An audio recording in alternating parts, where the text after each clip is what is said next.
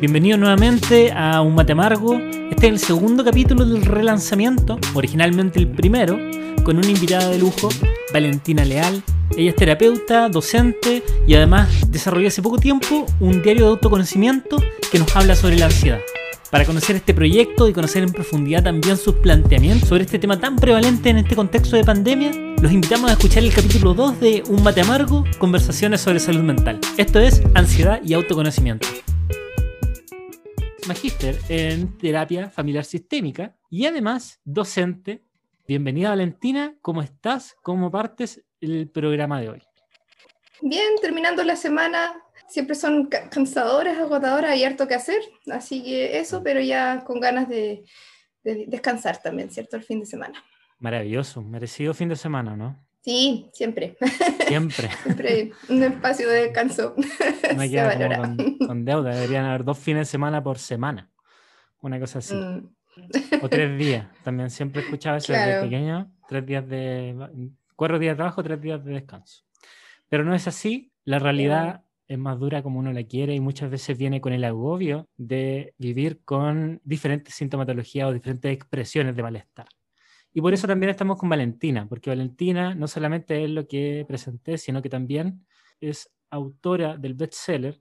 Me gusta darle color a esto, ¿ah? eh, el bestseller regional, que eh, no, no, voy a pronunciar nuevamente, porque lo, ensayé entre el programa anterior y este y sale pésimo.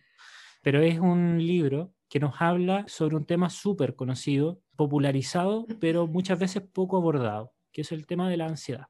Cuéntame primero el nombre de ese libro y segundo, cómo surge la idea de decir voy a hacer un libro sobre esto.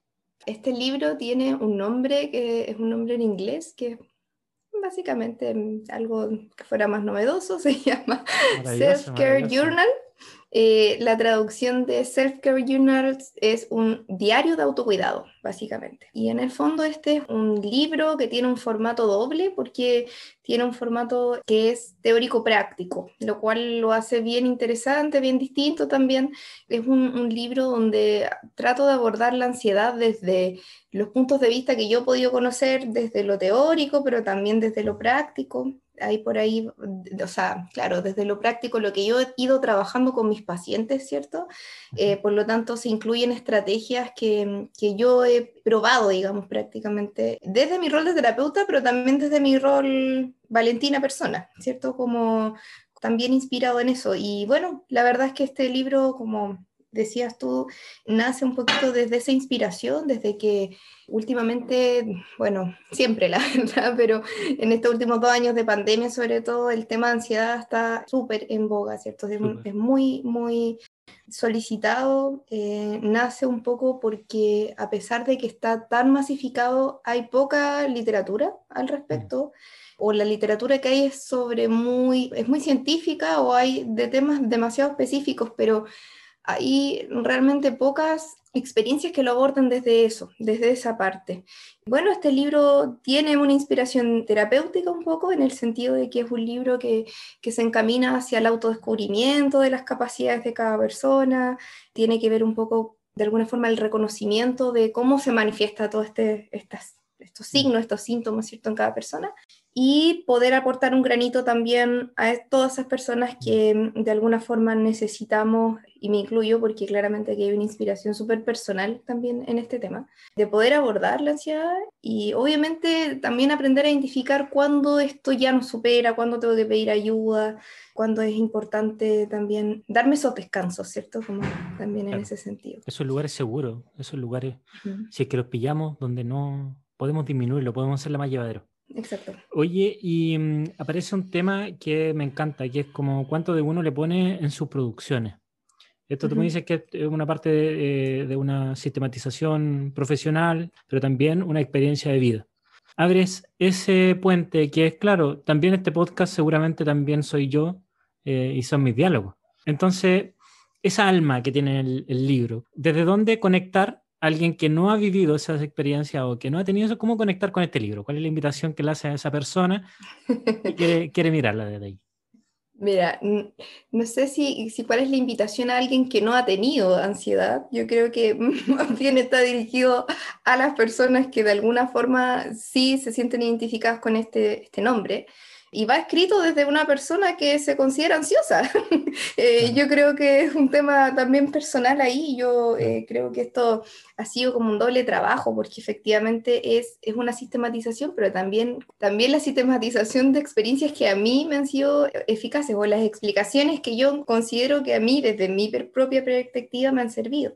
Mm. ¿Sabes por qué? Porque en esto de la, de la ansiedad eh, hay como tantas manifestaciones distintas, la ansiedad en sí no es un trastorno, ¿cachai? Es como un factor de riesgo, está antes de desarrollar una patología, pero tiene ese doble carácter de que es peligrosa, pero también te puede aportar en algunas cosas en tu vida o sin querer, ¿cachai? Es como el costo que de repente uno paga. Mm. Entonces creo que este libro es como una reivindicación mía contra ese tema, porque normalmente sobre todo yo creo que en el ámbito de los psicólogos tolemos mucho como sacarnos el rollo, ¿cierto? Cuestionarnos, ¿cachai? Como todo el tiempo tratando...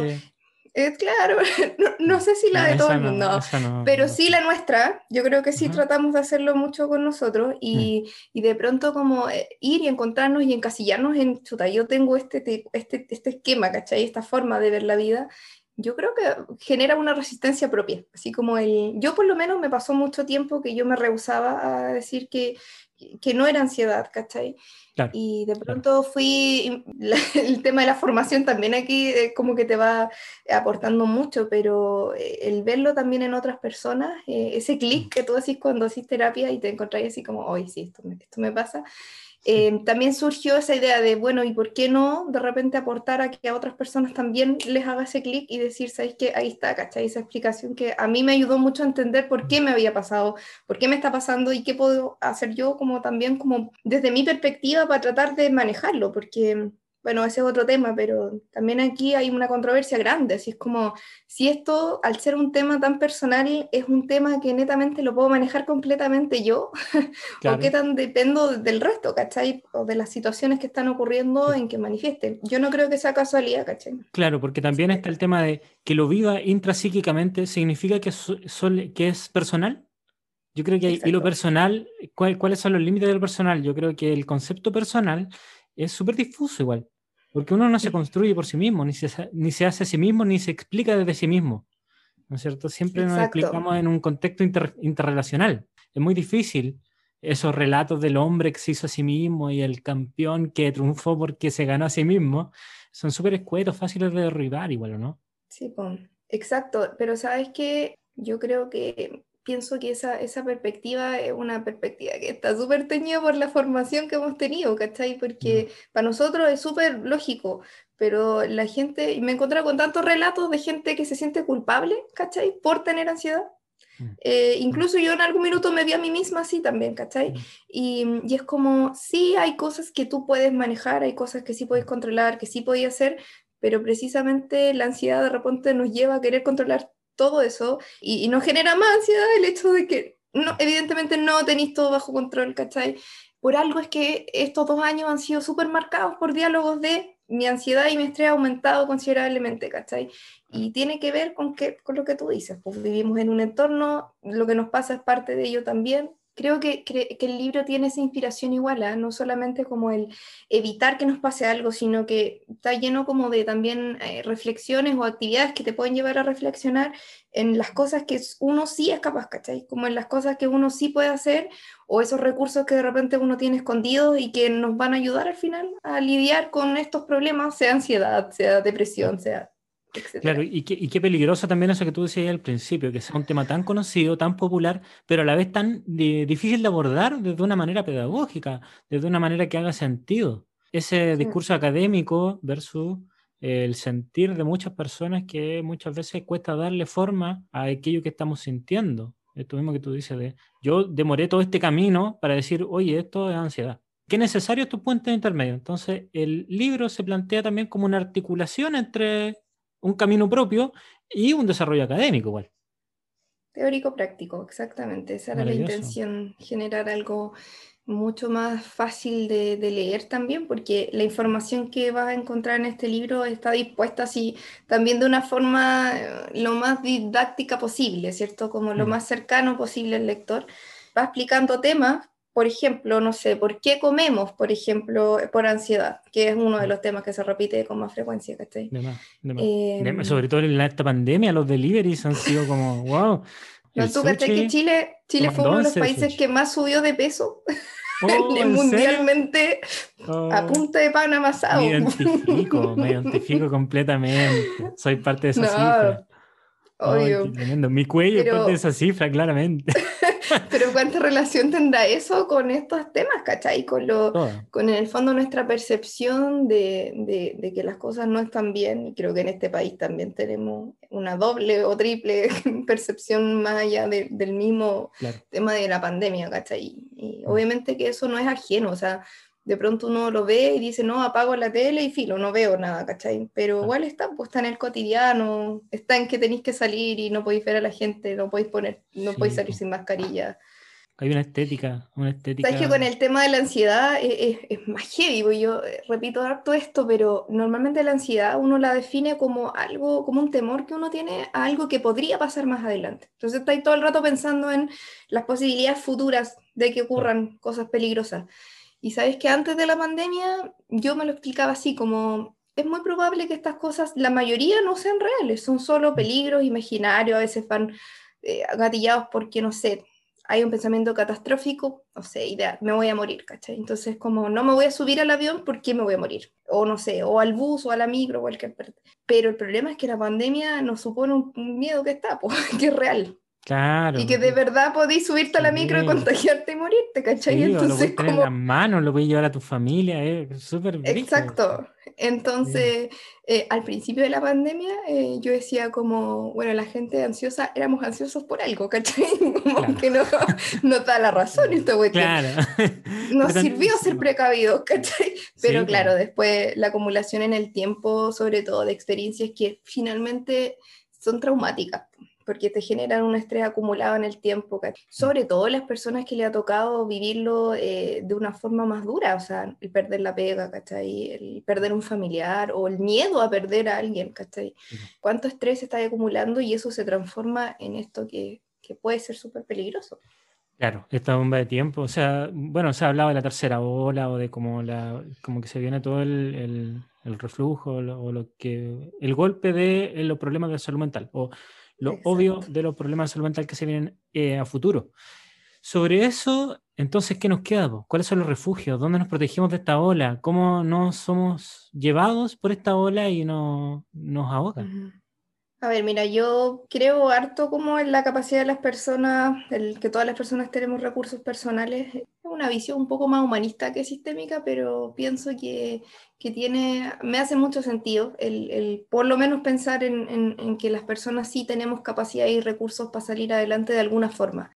La resiliencia es una capacidad súper bonita no se aparece sola, ¿cachai? No, no esperemos que sea magia y hay que potenciarla. Entonces, ¿cómo la potencia y cómo potenciar esta capacidad tuya para sobreponerte a los problemas? Tiene que ver, yo creo, también obviamente con tu entorno. Por supuesto que si tu entorno no cambia, es difícil que, que, que tú cambies tanto, pero es bonito saber que uno tiene esa capacidad, esa capacidad de repente de replantearse, al menos en algunos temas, ¿cachai? En algunos objetivos que sí uno puede abordar y pensar en que en el fondo poseemos habilidades para sobreponernos a estos temas.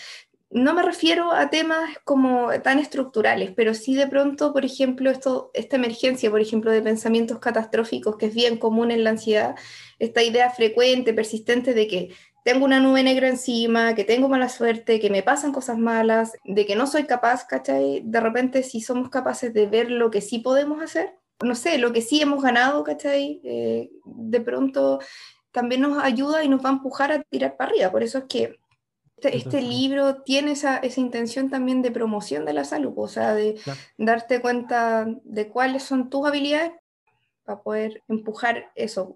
Es difícil que agarrándote de lo negativo no eh, subas, ¿cachai? No, pues uno no, no, es indolente, sería una indolencia tremenda, una indiferencia tremenda al, al entorno, que, duro vivir así igual. ¿eh? Es una opción, yo creo que también pasa, o sea, eh, se puede. Pero yo creo que hay una ética detrás de eso también. O sea, el, el, enfrentar o hablar de estos temas o desarrollar un libro también ha hablado de una ética o una postura frente al malestar o al dolor, al sufrimiento, a la forma que tenga. Bueno, es como, como esta idea de que tiene que estar oscuro para ver las estrellas también. Uno tiene que conocer, acercarse a sus demonios para poder enfrentar aquello y poder brillar. Sí, lo describiste súper súper bien, tiene ese sentido como, ya, pues, ¿nos está pasando esto o no? ¿Cachai? ¿Qué tan terrible es lo que me está pasando? Si es muy terrible, ¿qué opciones tengo para pedir ayuda? ¿Cachai? No tengo por qué podérmelo solo. Creo que eso es algo también, una invitación del libro constante. También en este mundo como súper exitista y competitivo, sobre todo para las mujeres, ¿ah? que, que, es un tema súper súper rudo esto de, con todas las desigualdades, ¿cachai? El que me la puedo sola, que no puedo mostrar esta pena, y lo normalizado que está, ¿cachai? Leí una estadística que a mí me, me, mató, pero eh, la mayoría de las personas que tienen crisis de pánico llegan a las urgencias porque piensa que tiene un tema cardíaco. Las crisis de pánico son estas subidas de estrés súper elevado, ¿cachai? Que nos hacen, nos sentimos ahogados, no puedes respirar. Tu cuerpo tiene una sintomatología súper marcada. Entonces, como es tan físico, tú pensáis que es algo cardíaco, pulmonar, COVID, no sé. Entonces llega ahí a la urgencia muchas veces y claro, se diagnostica que no hay nada físicamente que lo esté provocando y es una crisis de pánico. La proporción de mujeres versus hombres que se diagnostican con esas patologías son mucho, hay una diferencia súper grande y la mayoría de las mujeres, hay muchas mujeres que no son diagnosticadas con problemas cardíacos porque se asume que son problemas de ansiedad. Qué versus hombres que tienen mucho más eh, mucho más diagnóstico precoz de enfermedades cardíacas porque llega el hombre al, mm, al, al, centro hospitalario y nadie piensa que es una crisis de ansiedad. Entonces sí, eh, eh, coincide con la estadística, que las mujeres tenemos más ansiedad que los hombres, o sea, que presentamos más ansiedad, pero yo también me pregunto como... ¿Qué tanto de sesgo de género también hay en eso? ¿cachai? Claro, de todas formas. ¿Qué, qué, tanto los hombres se permiten también expresar esa emoción? ¿Cachai? Que tengo miedo. Claro, claro. Entonces, es interesante. Sí, qué interesante, porque también requiere un lenguaje socioemocional muy fuerte. O sea, ser capaz de mm. describir una emoción igual es un desafío no menor. Porque muchas veces nos quedamos en lo básico, que es como la rabia, la pena, ¿cachai? Y, pero hay un universo de emociones que son mucho más difíciles de describir. El anhelo, por ejemplo. Palabras tan bonitas, pero tan ciertas. Sí, pero tampoco, o sea, tanto estereotipo, ¿cachai? Que uno tiene también en, en mm. sí mismo respecto eh, del género, pues de, de, cuánta expresión te permite esto. Y, y, es paradójico, porque el libro, me, o sea, no es paradójico, se refleja, pues el libro me lo compran mucho más mujeres que hombres. Mira, mira, qué tremendo, un llamado a los auditores a poner, ponerse sí. la para comprar este libro. No, pero también el, llamado a eso, pues, ¿cachai? ¿Cuánto eh, emocionalmente nos permitimos? Y sobre eso, tú me estás diciendo que ya puedes sacar alguna idea o conclusiones respecto a tu libro porque ya ha tenido algún tiraje, ¿no es cierto? Al, ¿no es cierto? Yo he visto por ahí, por acá, algunas publicaciones que lo promocionan, entiendo que tenía muy buena venta. ¿Cómo conseguir este libro? ¿Y por qué? Yo creo que más, antes que el cómo, ¿por qué? ¿El ¿Por qué conseguir este libro? ¿Por qué? Sí.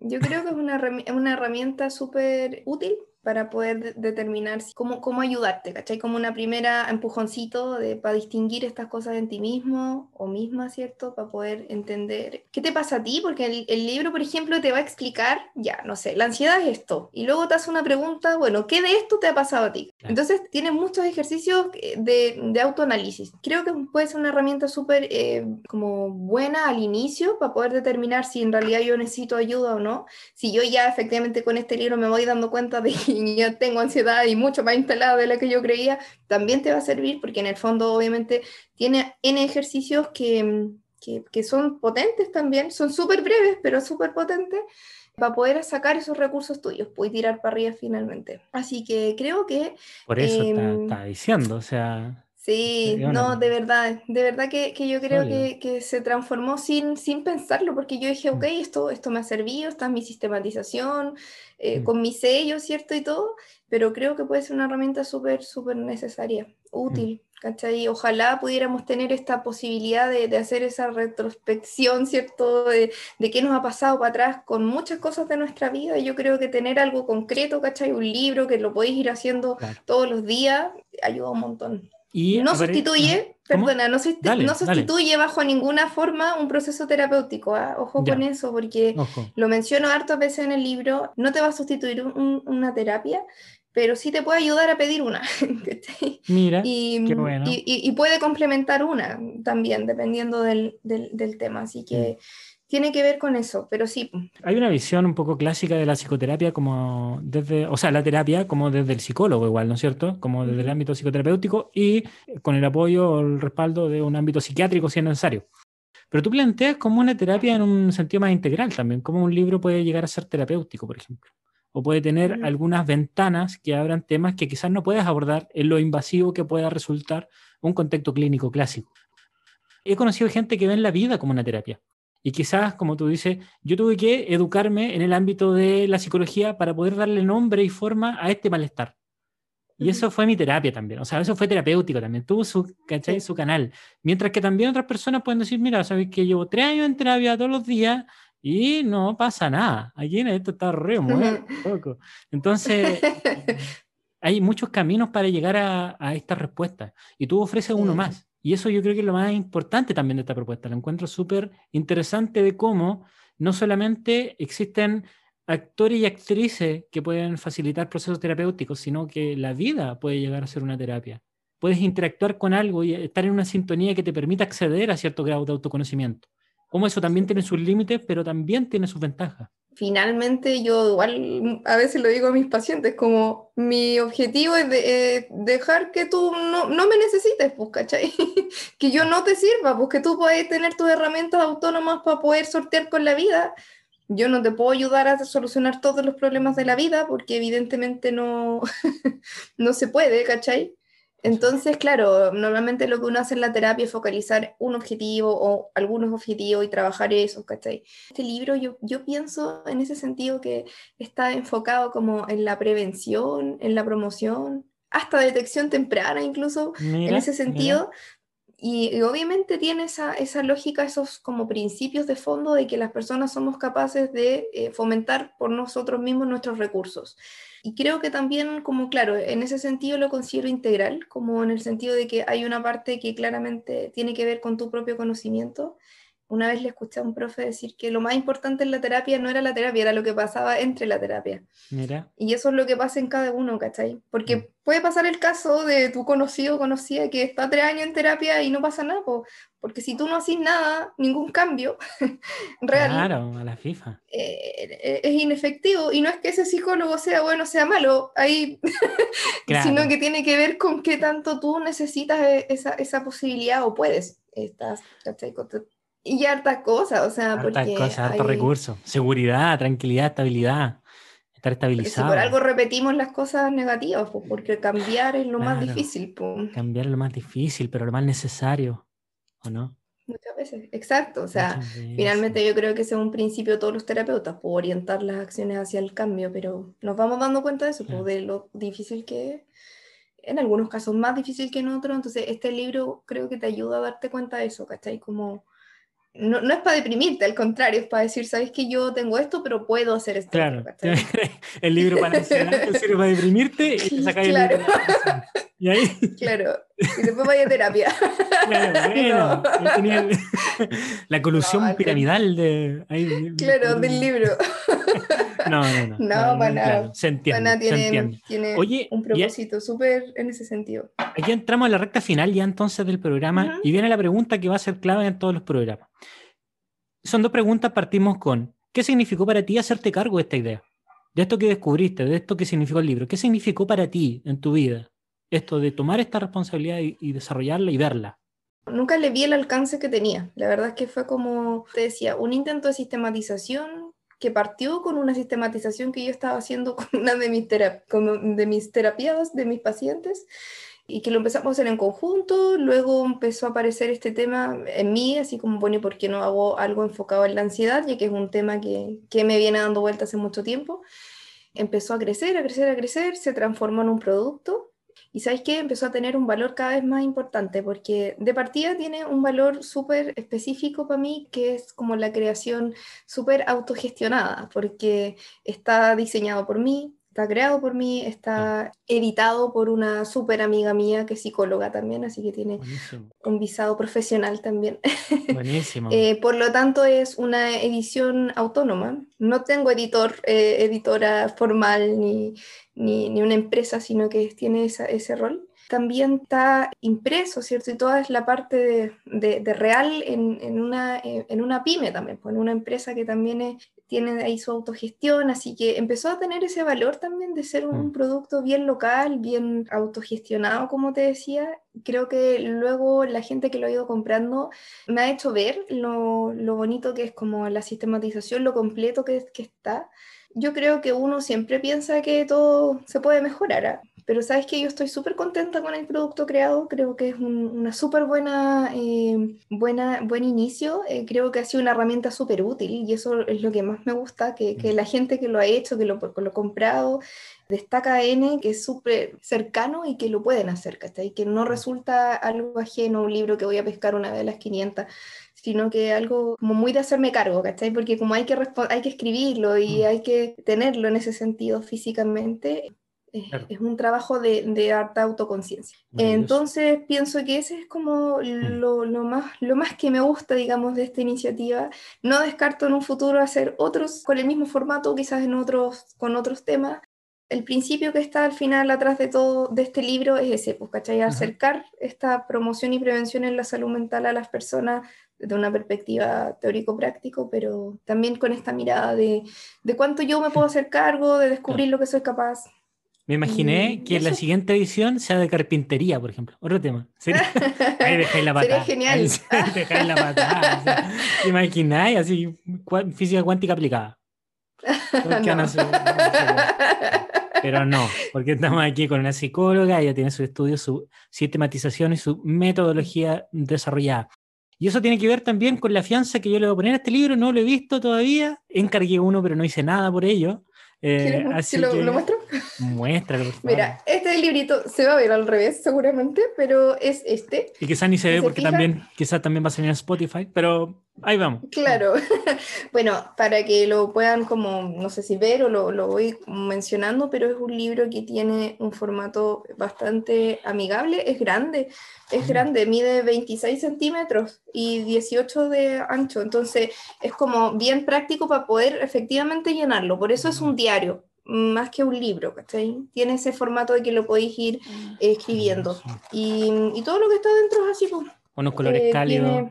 Maravilloso. Claro, está todo en unos tonos eh, similares, pero está como bien guiado, o sea, tiene las instrucciones claras, tiene, por ejemplo, algunos mm, diseños que te van ubicando más o menos qué se trata cada cosa, y generalmente va una lámina de actividad con una lámina de información respecto de ese tema, entonces es como una reflexión bien, bien, bien guiada, bien práctica.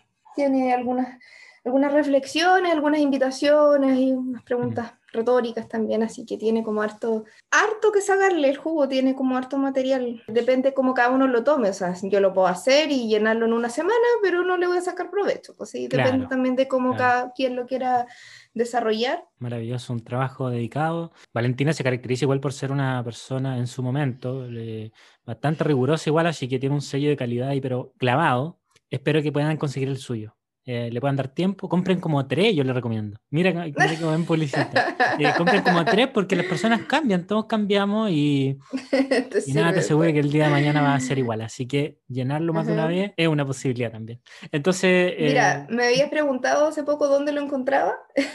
¿Dónde lo encontraba? no te respondí esa pregunta. mira, de momento, como comentaba que es una, es una iniciativa bien autónoma, la venta es a través del Instagram. El Instagram se llama Self Care Journal, Self Care Journal, guion bajo. Ese es el, el Instagram. Y, ahí pueden hacer las preguntas. Normalmente me llega stock bien seguido. Si se me acaba, yo les voy avisando. Pero este momento, por ahora, tiene un valor de 15 mil pesos porque está en formato de, eh, de mm, todavía de lanzamiento. Y realizo entregas en acá en la ciudad de Temuco y envíos también a todo Chile vía Starkin generalmente, pero dependiendo ahí las vías que se puedan. Maravilloso. Para toda la gente que nos escucha en Rusia, en Arica y en Iquique, ya saben. Internacional no lo he intentado todavía. Ah, ya, bueno, pero, no, pero de verdad. Depende no, de la pero he hecho envíos desde Calama hasta, no sé, Chiloé, ¿de verdad? Júntense entre varios europeos y mandamos un camión para allá. Entonces, una barcaza, no, ya no sé ni qué llega para allá. Un camión va a llegar seguro. No, pero sabéis que como es un libro, el precio del envío es, bastante accesible. Es como, no, no, sale más de 3 o 4 mil pesos el envío. Y qué mejor que invertir en tu salud mental, gente. ¿eh? Gente que escucha esto, métale plata a esto, métale la que haya que meterle, porque en realidad una forma de cuidado en momentos, en momentos de pandemia. El cuidado en momentos de pandemia es algo bien que hay que valorar mucho. La posibilidad y el riesgo. Y la posibilidad que la posibilidad que te entrega el libro de dedicarte a ti, ¿cachai? Como un ratito a la semana, al día, puede ser muy bonito desde ese punto de vista. ¿Están dispuestos a mandarse ese regalo ustedes mismos, auditores? Difundan este capítulo para que más personas compren este libro, más personas escuchen un mate amargo y podamos tener más conversaciones para que sugieran nuevos invitados. Valentina Leal, le agradecemos la participación, tremenda invitada, se la mandó. Ojalá podamos tenerla en el futuro cuando tenga sus nuevos libros, con la enciclopedia de salud mental que va a sacar, eh, diccionario de análisis, psicoanálisis relacional. No, ahí vamos, vamos a. Vamos a, ese, ese, fue una idea que se me crució por, no sé si supiste, toda una polémica que hubo con Sebastián León. Ah, sí, algo. No, La verdad es que no lo sigo mucho, pero qué bueno, qué bueno, porque fue terrible. Una, era un paréntesis nomás, se me, se me, cruzó la idea. Así que le agradecemos. acabas de restar mil seguidores. Pésimo, pésimo. Oye, y generan arrastre, mucho arrastre. Eso me da miedo. A mí me da miedo cuando se le empieza a comprar mucho a algunos, algunas personas en particular y algunos grupos más. Así que bueno, vamos a estar hablando de eso, lo vamos a tener de invitado el próximo, el próximo programa, Sebastián León, así que, eh, espero, que nos sigan escuchando eh, y eh, disfruten mucho de estos capítulos. compartan, hagan todo lo que tengan que hacer para que esto se difunda y le agradecemos a Valentina por su participación.